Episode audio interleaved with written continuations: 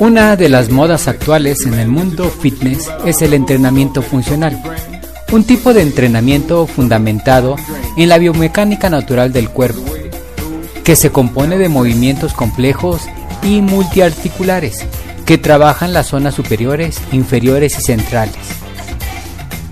En cada ejercicio y durante sesiones cortas de 30 a 45 minutos. Por contemplar movimientos que involucran gran mayoría del cuerpo, el gasto calórico y el agotamiento cardiovascular es mayor. Por eso no se debe practicar por más de 60 minutos. No importa si vas al gimnasio o si entrenas en un parque, puedes adaptar esta moda fitness a tu vida. Estas sesiones de entrenamiento buscan ejercitar a cada participante de manera global trabajando áreas del cuerpo que garantizan un mejor funcionamiento, así como un mayor rendimiento físico al fortalecer de manera proporcional el equilibrio, la coordinación, la percepción del espacio y una estimulación muscular más general.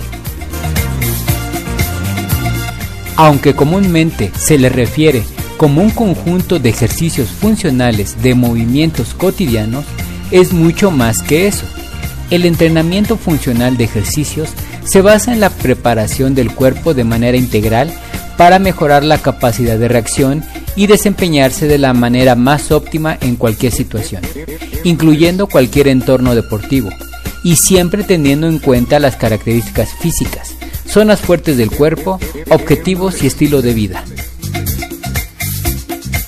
Entre los beneficios de esta modalidad de entrenamiento encuentras mejoría de la movilidad corporal, fortaleciendo los músculos y las articulaciones, mejor rendimiento cardiovascular, mejores habilidades motrices como agilidad, coordinación y equilibrio, un mayor gasto calórico, lo que favorece la disminución de grasa.